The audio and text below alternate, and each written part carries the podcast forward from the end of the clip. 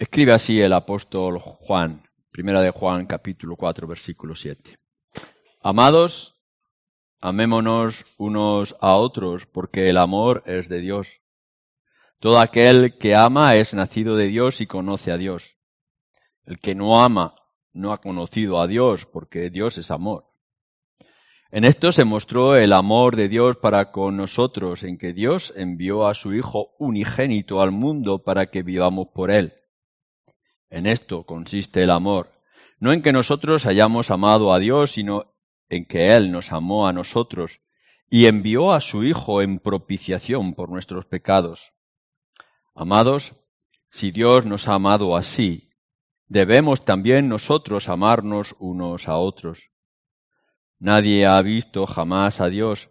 Si nos amamos unos a otros, Dios permanece en nosotros y su amor se ha perfeccionado en nosotros. En esto conocemos que permanecemos en Él y Él en nosotros, en que nos ha dado de su Espíritu. Y nosotros hemos visto y testificamos que el Padre ha enviado al Hijo, el Salvador del mundo. Todo aquel que confiese que Jesús es el Hijo de Dios, Dios permanece en él y él en Dios. Y nosotros hemos conocido y creído el amor que Dios tiene para con nosotros. Dios es amor. Y el que permanece en amor permanece en Dios y Dios en él. En esto se ha perfeccionado el amor en nosotros para que tengamos confianza en el día del juicio, pues como Él es, así somos nosotros en este mundo. En el amor no hay temor, sino que el perfecto amor echa fuera el temor, porque el temor lleva en sí castigo, de donde el que teme no ha sido perfeccionado en el amor. Nosotros le amamos a Él, porque Él nos amó primero. Si alguno dice, yo amo a Dios y aborrece a su hermano, es mentiroso pues el que no ama a su hermano, a quien ha visto, ¿cómo puede amar a Dios a quien no ha visto? Y nosotros tenemos este mandamiento de Él. El que ama a Dios, ame también a su hermano. Bueno, a lo largo de estos diferentes eh, domingos, en, la tarde, hemos estado investigando, analizando, meditando y aplicando, espero, en vosotros eh, todo este concepto del amor de Dios y lo que esto implica en nuestras propias vidas. Comenzábamos diciendo que es este amor. La definición del amor de Dios no es el amor que tiene el mundo, sino que es algo mucho más diferente. Dios es amor. Y eso lo expresa en cada uno de sus atributos y en cada una de sus acciones. Luego decíamos en segundo lugar que el amor es de Dios. Es decir, que si hay amor es porque Él así lo ha querido. Todo amor le pertenece a Él. El amor es suyo. Es decir, que si expresamos números sentimientos o instintos que pudieran ser animales, si hay un afecto o una capacidad para extender afecto hacia otros en todas las áreas, es porque somos imagen de Dios, es porque Dios así lo hace en nosotros. Y si como creyentes nosotros amamos de una manera especial, es porque ese amor viene de Dios, versículo 7. Eh, decíamos en tercer lugar que, o seguíamos, que su amor se, reproduce y se extiende, eh, muestra quién eres tú, nos da la identidad, que Cristo es la mayor prueba del amor de Dios porque Él vino en propiciación por nuestros pecados, así que ver a Cristo es, la, es ver la gran manifestación del amor de Dios para con nosotros. Pero seguimos, seguimos mirando más, por supuesto que nos podría quedar mucho más acerca del amor. Em, yo sé que para quizá algunos los oídos ya están llenos de este concepto, de esta idea, de este ágape en, la vida, en el mensaje, las palabras que hemos estado haciendo diferentes domingos, pero es que el pasaje lo requiere y la escritura lo extiende en multitud de formas y de ocasiones. La consistencia y la fortaleza del amor, en cómo el amor es constante o debe ser constante y cómo el amor fortalece el amor mismo nuestro. Esto es lo que yo quisiera que miráramos en esta mañana, fijaros, en esta tarde. Ya estaría alguno pensando que te equivoca de mañana y tarde. Versículo 10. En esto consiste el amor, no en que nosotros hayamos amado a Dios, sino que Él nos amó a nosotros y envió a su Hijo en propiciación por nuestros pecados. Y vuelve a repetir de eh, manera parecida, versículo 19, nosotros le amamos a Él, ¿por qué? Porque Él nos amó primero. Es decir, que el amor de Dios, porque Dios es amor y todo amor le pertenece, y Él lo manifiesta como y cuando quiere en gran manera, entre ellas dando a su propio Hijo Jesucristo, el amor es el cimiento, es el cemento que nos va a fortalecer y nos va a hacer lo que somos y que nos va a capacitar para amar como nosotros debemos amar. Es decir, si queremos tener o podemos tener una relación los unos con los otros y podemos tener sentimientos y emociones placenteros pero bíblicos, es decir, correctos, es porque el amor viene de Dios, Dios es amor. Es aquello que, une em, todas las conjunturas, todas las uniones, em, todas las esquinas, todos los huecos o espacios que hay en nuestra vida y en nuestras relaciones. Es decir, si somos capaces de tener relación los unos para con los otros, es porque el amor de Dios es de Dios, el amor es Dios. ¿Qué es lo que queremos decir con esto? ¿Qué es lo que yo quiero decir? ¿Qué es lo que Juan está diciendo? ¿Qué es lo que las escrituras está explicando? Em, el cimiento, la fortaleza, la consistencia es que Dios nos ame. Eso es lo primero que tendríamos que pensar. Y, lo que nos tendría que sorprender. O sea, la, la cosa extraña, sorprendente, grandiosa que podemos imaginar es que Dios te ame a ti y me ame a mí. ¿Cómo es esto posible? Porque la escritura no está de acuerdo con esa especie de, flechazo o de encuentro romántico. El encantador y la encantadora, el, el, hermoso y la hermosa que se encuentra en un pasaje placentero y atractivo y que de pronto encuentran atracción el uno para con el otro. Esto no es real, esto no es posible, es inalcanzable cuando pensamos la relación entre Dios, creador, y nosotros, criatura, entre el que es santo y nosotros que somos pecadores. No puede haber flechazo, no puede haber romanticismo, no puede haber un encuentro placentero. No, lo, que nos dice las escrituras, y esto es lo sorprendente, es que el amor de Dios es una decisión divina. Es una acción que Él ha tomado en cierto momento y de cierta forma. Es una decisión soberana y es una decisión libre. Es decir, no sabemos el por qué o el cómo, qué es lo que él ha visto, qué es lo, que él ha querido o quiere, pero en un momento y en una decisión, él ha tomado de amarte a ti, llamarme a mí, llamar a un pueblo y escogerlo en medio de todos ellos. Es una decisión soberana, incluso a pesar de todo lo que nosotros somos en contra de su carácter. Porque lo que nos dice, por ejemplo, cuando leéis en Romanos capítulo 5, versículo 8, versículo 10, es que aun cuando nosotros éramos pecadores, Cristo murió por nosotros o Él decidió de dar el sacrificio por amor, de tal manera amado a Dios que ha entregado a su propio Hijo Jesucristo.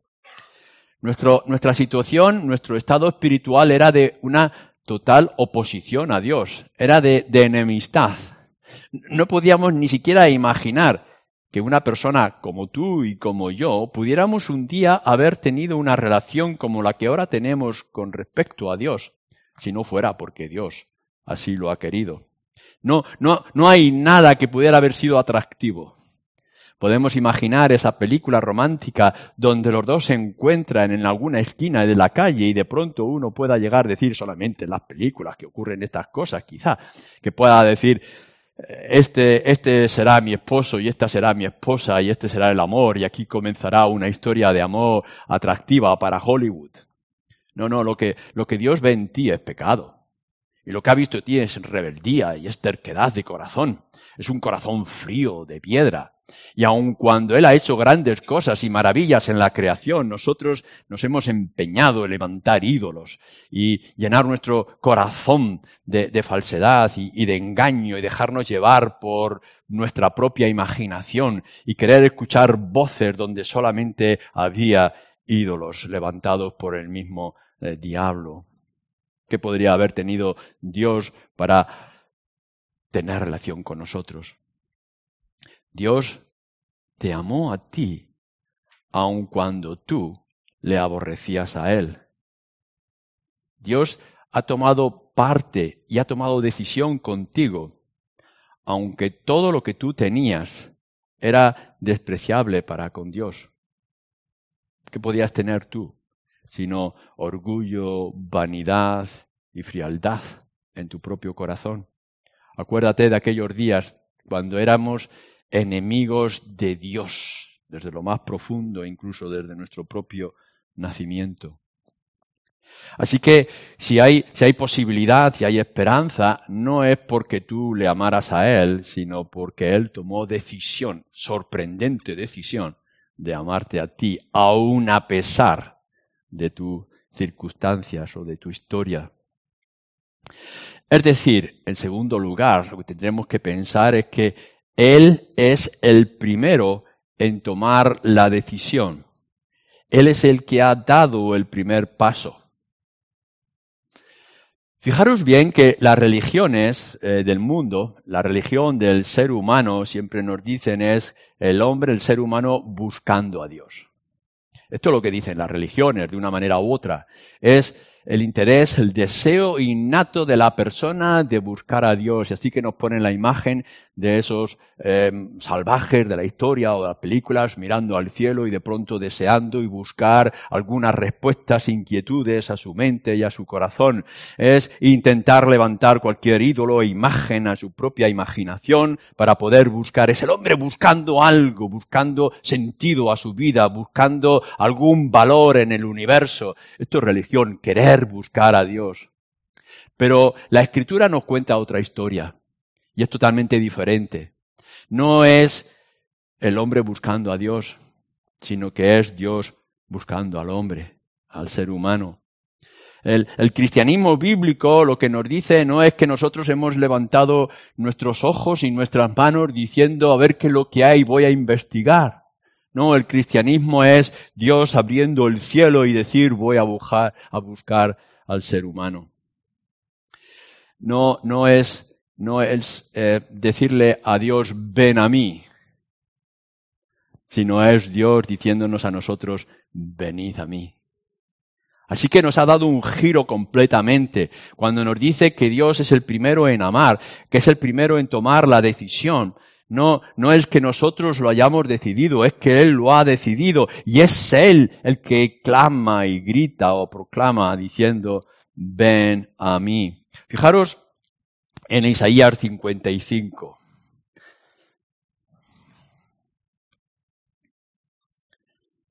Eh, uno de tantos pasajes de diferentes formas o lectura que nosotros pudiéramos hacer pero fijaros en Isaías 55, versículo 1. A todos los sedientos, venid a las aguas. Y los que no tienen dinero, venid y comprad y comed. Venid, comprad sin dinero, sin precio, vino y leche. Versículo 3. Inclinad vuestro oído y venid a mí. Oíd y vivirá vuestra alma y haré con vosotros pacto eterno, las misericordias firmes de David. Así que uno podría estar imaginando que, que, tenemos sed y buscamos con todas nuestras fuerzas un Dios que sacie nuestra sed. Pero no es esto lo que nos dice las Escrituras y lo que nos está diciendo Isaías. Lo que está diciendo Isaías, ¿no tienes sed? Vosotros los que estáis sedientos, los que estáis en necesidad, los que estáis en aflicción, venid a mí venid vosotros. Es Dios llamándonos, es Dios buscándonos. Y por tanto, no hemos dado nosotros el primer paso, sino que en nuestra ceguedad y en nuestra terquedad simplemente sentíamos que algo nos falta, pero no teníamos ni fuerza ni voluntad. Es Dios quien ha mostrado voluntad y ha dicho, ven.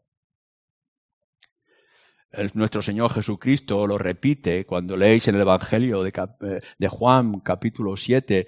Él mismo está diciendo, al que tiene sed, al que tiene sed, venid y bebed.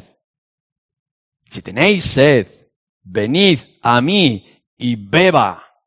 No es nosotros diciendo, ¿dónde hay un Jesús? ¿Dónde hay un Salvador? Voy a esforzarme. No, es Jesús tomándose eh, ser siervo en medio de nosotros y levantar la voz para que lo entendamos y ser Él el que nos llama. ¿Tienes sed? ¿Tienes necesidad? ¿Tienes aflicción? Ven a mí y bebe y nunca más tendrás sed. Es Dios el que llama. Es Dios el que da el primer paso. Fijaros bien, Adán y Eva están avergonzados, se esconden porque han pecado y han desobedecido. No están buscando a Dios. Es Dios quien está buscando a Adán y Eva. Adán, ¿dónde estás? ¿Qué ha pasado? Es Dios buscando al pecador para poder arreglar el estropicio que ellos han hecho. O pensamos en Abraham, en medio de los paganos, y es Dios quien se acerca a Abraham y dice, sal de esta tierra y yo te haré de ti padre de grandes naciones y bendición. O es Moisés, que de una manera equivocada ha dañado toda su posesión o situación y se encuentra como pastor en medio del desierto y ve una llama y es la llama la que le atrae y le da una comisión extraordinaria. No es Moisés quien está buscando a Dios, es Dios quien está buscando a Moisés. O recordar a, Samuel dormido.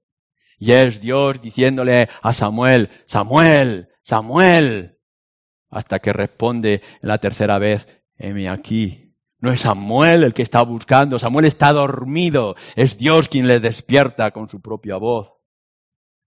E Isaías incluso antes de, nacer, cuando aún está en el vientre de su madre, nos dice él mismo, Dios me llamó aún el mismo vientre de mi madre.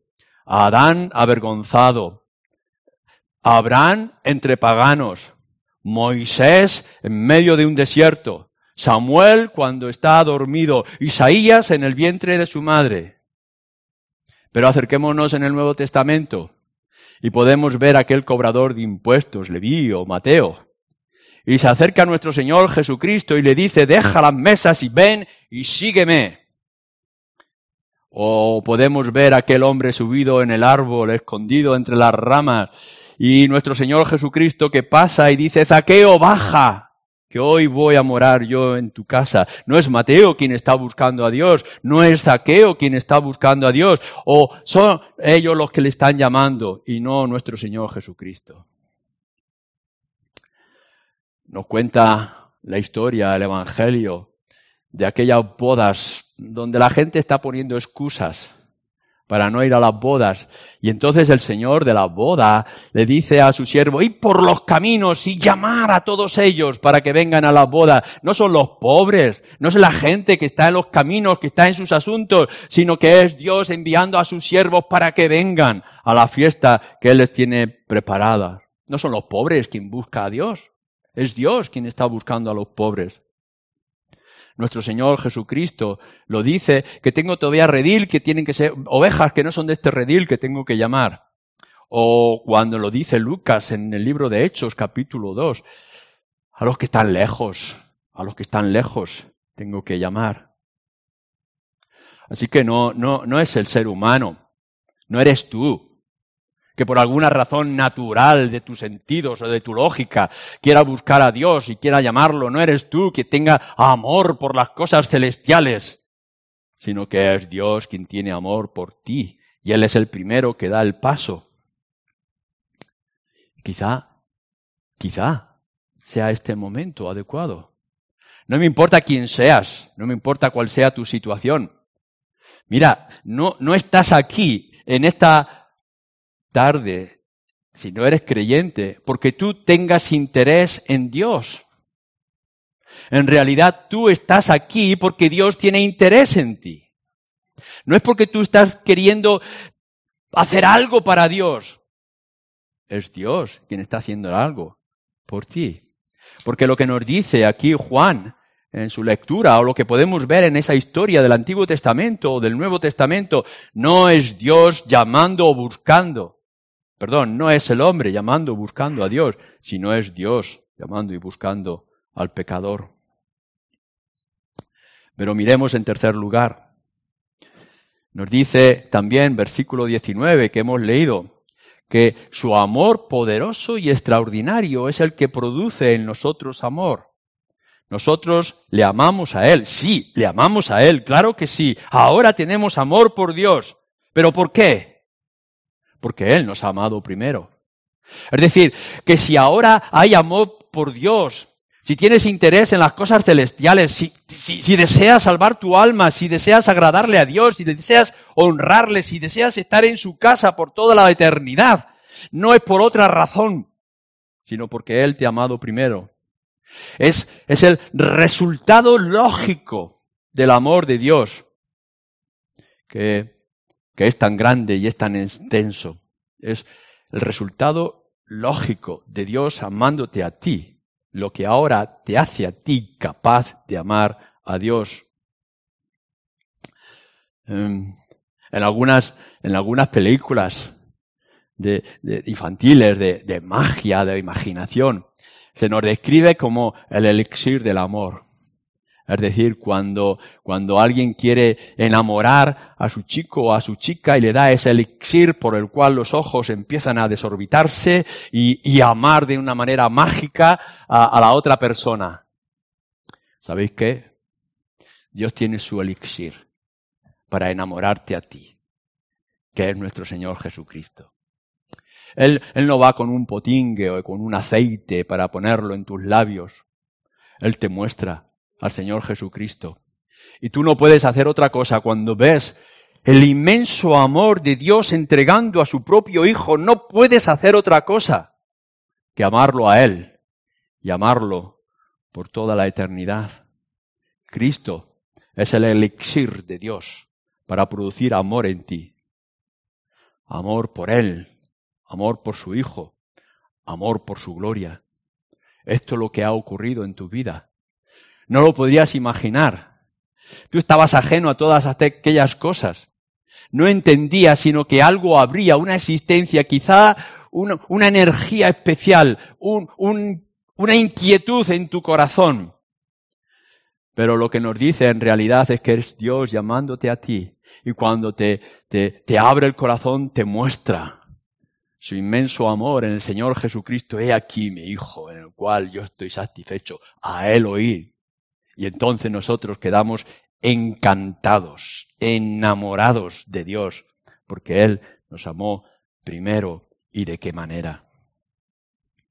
Pero fijaros en cuarto lugar, no solamente es que el amor de Dios produce amor en nosotros, sino que también nos dice este pasaje que produce amor entre nosotros. Es lo que, lo que hemos leído o podemos leer en, tantas ocasiones. Eh, fijaros, por ejemplo, en el versículo 11. Dice, amados, si Dios nos ha amado así, debemos también nosotros amarnos unos a otros. Versículo 20 que hemos leído. Si alguno dice yo amo a Dios y aborrece a su hermano, es mentiroso. Pues el que no ama a su hermano, a quien ha visto, ¿cómo puede amar a Dios a quien no ha visto? El amor de Dios que tiene que producir amor en nosotros. O en el capítulo 5, versículo 2, en esto conocemos que amamos a los hijos de Dios cuando amamos a Dios y guardamos sus mandamientos. O, volver atrás en el capítulo 3 también, el versículo 16, en esto hemos conocido el amor en que Él puso su vida por nosotros. Entonces, dice, también nosotros debemos poner nuestras vidas por los hermanos. Así que eh, una de las cosas sorprendentes es que cuando Dios nos ha amado de la manera en que nos ha amado y nos ha conquistado el alma, y ha conquistado nuestro corazón, y ha conquistado nuestra mente, y hemos puesto nuestro amor por Él, hemos quedado enamorados de este Dios tan extraordinario que es capaz de ofrecer a su único Hijo Jesucristo, no solamente produce ese amor, sino que además produce en nosotros amor los unos para con los otros. Podemos ver y podemos saber la diferencia. Qué diferentes somos los unos de los otros. Y aún a pesar de las diferencias, de las inmensas diferencias que hay entre unos otros, y a pesar de las deficiencias que podemos encontrar a los otros, entre unos y otros, ahora resulta que algo mágico produce en nuestro corazón ese amor de Dios y de nuestro amor para con Dios en que puedo amar a mis hermanos a pesar de todo. En la historia de los reyes y en la vida de David se nos cuenta una historia mm, extraordinaria y sorprendente. Mm, David ha tenido que huir durante bastante tiempo por causa de la persecución del rey Saúl. Saúl lo persigue y le quiere quitar la vida. Pero Dios ha cambiado todas las cosas, así que llega un momento en que eh, Saúl muere y David es convertido en rey. Y en cierto momento nos dice que David tiene un sentimiento y dice, ¿hay alguno de parte de Saúl que haya quedado vivo para mostrar gratitud? Dice, por mi amigo, mi fiel amigo Jonathan. Y le dicen, hay un hombre lisiado, Mefiboset, que es hijo de Saúl, tu enemigo. Así que le trae, eh, Mefiboset viene con temor diciendo, Dios, eh, perdón, David va, va a ejercer justicia o castigo sobre mí. Eh, ¿Quién soy yo sin un perro muerto? Dice. Y David muestra misericordia para con él. ¿Por qué? Es el amor de Dios, es el poder de Dios, es la gracia de Dios. Así que tú, ahora, ¿Cómo estás? ¿Qué sientes al que está de tu lado? Y puedas decir, mm, no congeniamos, podemos ser diferentes, tenemos gustos distintos, terminará este lugar y marcharemos en diferentes direcciones, eh, pensaremos en cosas muy distintas, pero resulta que todos somos parte del mismo árbol, somos ramas de la misma vid y por tanto fluye de una, debe de fluir de una manera natural amor los unos para con los otros y tener misericordia. Si Dios ha amado así, dando a su Hijo Jesucristo, así nosotros debemos de amar a nuestros hermanos hasta entregar nuestra vida por ellos. Así que Dios es el que ha comenzado a amar. Dios nos ama sin sorprendente, sin saber por qué o qué razones o en base a qué. Es el primero que ha dado el paso. Ha producido amor en nuestro corazón hacia Él. Y ha producido amor entre nosotros. Pero vayamos un poco más allá, porque tenemos el versículo 12. Nadie ha visto jamás a Dios. Si nos amamos unos a otros, Dios permanece en nosotros y su amor se ha perfeccionado en nosotros. Lo que va a hacer el amor de Dios para con nosotros, aparte de todo este cambio y toda esta transformación interna que los creyentes, y solamente los creyentes, pueden llegar a experimentar, es que además Dios va a permanecer en nosotros. Es decir, que no solamente es que Dios ha amado en la distancia y que Dios ha amado en la persona y en la obra de nuestro Señor Jesucristo en la cruz, muerte y resurrección o intercesión en los cielos, sino que ha decidido tomar morada en nosotros. ¿Qué, qué gusto tiene Dios en hacer morada, en hacer tienda, en morar en ti? ¿Qué, hay en ti de agradable? ¿Qué perfume tú puedes esparcir cada día que pueda ser agradable a Dios? El que, que ni el universo lo puede contender, Él pueda estar metido en tu propia persona. Le dice que el amor de Dios le hace permanecer a Él en nosotros y nosotros en Él. Dios, haciendo morada en cada uno de nosotros, aun a pesar de lo que nosotros somos y Dios haciendo morada en medio de nosotros como, como iglesia. ¿Qué tendremos nosotros de iglesia? ¿Qué tenemos nosotros de poder y de atractivo? ¿Nos podemos comparar al tabernáculo? Que, que ni siquiera nos podemos comparar al mismo templo de Salomón? ¿Tenemos alguna imagen extraordinaria, sorprendente? ¿Hay oro, hay bronce, hay plata, hay algo en nuestras vidas como iglesia? No tenemos absolutamente nada en nosotros mismos o en nuestra persona o en nuestra existencia como iglesia, sencillamente porque Dios nos ama y nos ama de tal manera que quiere permanecer en nosotros. Aun cuando nosotros no lo podamos ver, nos dice el, el versículo 12 o versículo 20. Mm, no le podemos ver por causa física, porque Dios es espíritu y no se le puede ver. Pero sobre todo no le podemos ver por causa espiritual, por el pecado. ¿Quién puede ver a Dios? ¿Quién puede permanecer delante de Dios si es un Dios santo y nosotros somos pecadores? Como decía el profeta, no puedo resistir, no puedo estar delante de Dios porque soy un hombre pecador. ¡Ay de mí! Y ahora resulta lo que nos está diciendo aquí la escritura es que Dios ha decidido morar en ti, morar en medio de nosotros, aun a pesar de nuestro pecado. Qué amor y qué profundidad de amor, qué, sentimiento pueda tener Dios tan grande que quiera estar en medio de un pueblo como nosotros. Claro, las escrituras nos dicen que Dios está en medio de nosotros para expresar su gloria y majestad, para poder decir al universo, al mundo entero, lo que es capaz de hacer que nosotros no tenemos hermosura, nuestra hermosura es Él y solamente Él. Así que su amor es lo que le hace Él, su amor, lo que le hace a Él permanecer en nosotros o en medio de nosotros. Pero demos un paso más y último. Nos dice que el amor se va a perfeccionar.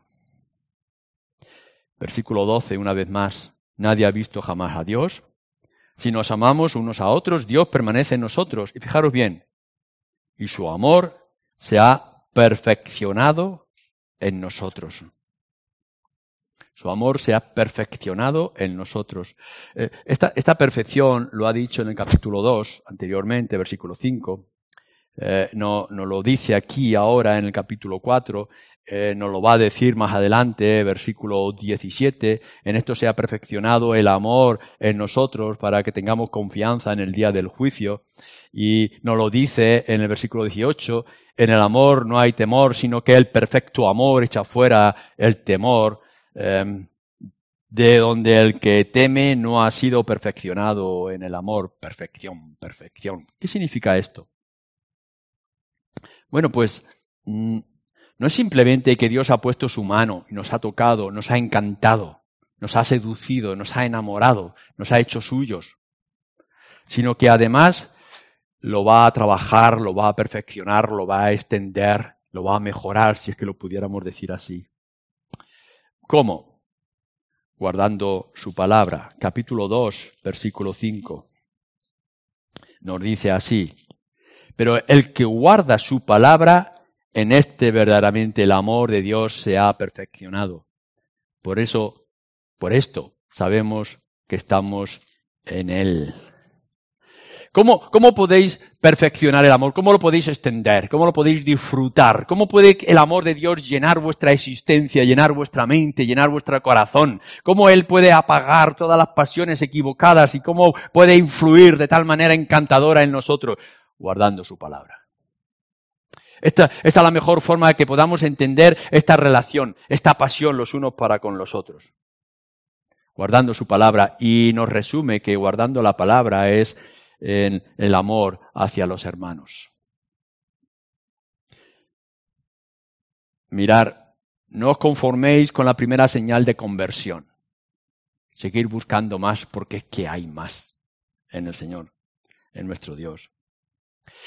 O lo que hemos dicho en el versículo 17 del capítulo 4. En esto se ha perfeccionado el amor en nosotros para que tengamos confianza en el día del juicio. Porque es que hay un juicio. Después de la muerte viene el juicio. Y en el juicio se van a destapar todas las suciedades, se va a mostrar todos nuestros delitos, todas nuestras faltas, todos nuestros pecados, de labios, de vista, de sentimientos y de acciones. Se va a descubrir todas las cosas, pero no tengáis ningún tipo de temor, vosotros los creyentes que habéis puesto vuestra confianza en el Señor Jesucristo y estáis enamorados de Él, porque Dios antes estaba enamorado de vosotros. Todo esto está ocurriendo para que vuestro amor de Dios en vosotros se perfeccione hasta el punto de que tengáis una plena y total confianza. ¿Cómo es que nosotros, tú y yo, vamos a poder resistir en el juicio?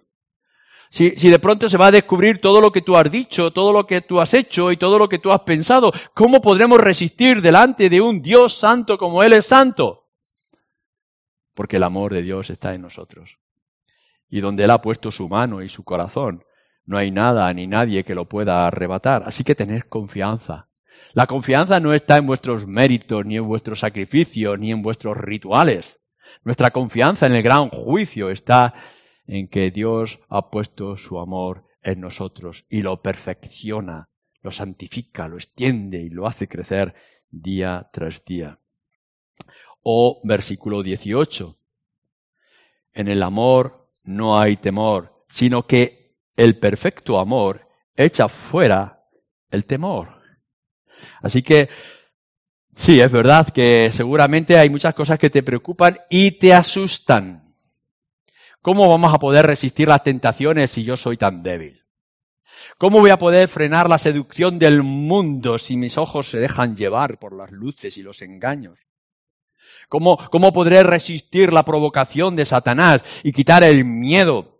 ¿Cómo puedo yo seguir adelante en medio de estas turbulencias y de esta confusión que me rodea? ¿Qué, va a ser de mí mañana lunes? ¿Cómo, ¿Cómo, voy a poder yo hacer las cosas que tengo que hacer? Hay, hay de mí, hay de nosotros. Pero lo que nos está diciendo aquí en este versículo 18, quita todo temor. ¿Por qué? Porque el amor de Dios está perfeccionándose en ti. Porque el amor de Dios te cubre y te protege y extiende sus manos delante de ti, se hace escudo y defensa en medio de todas las tribulaciones o aflicciones que puedas temer. Quita el temor, porque en ti está el amor de Dios.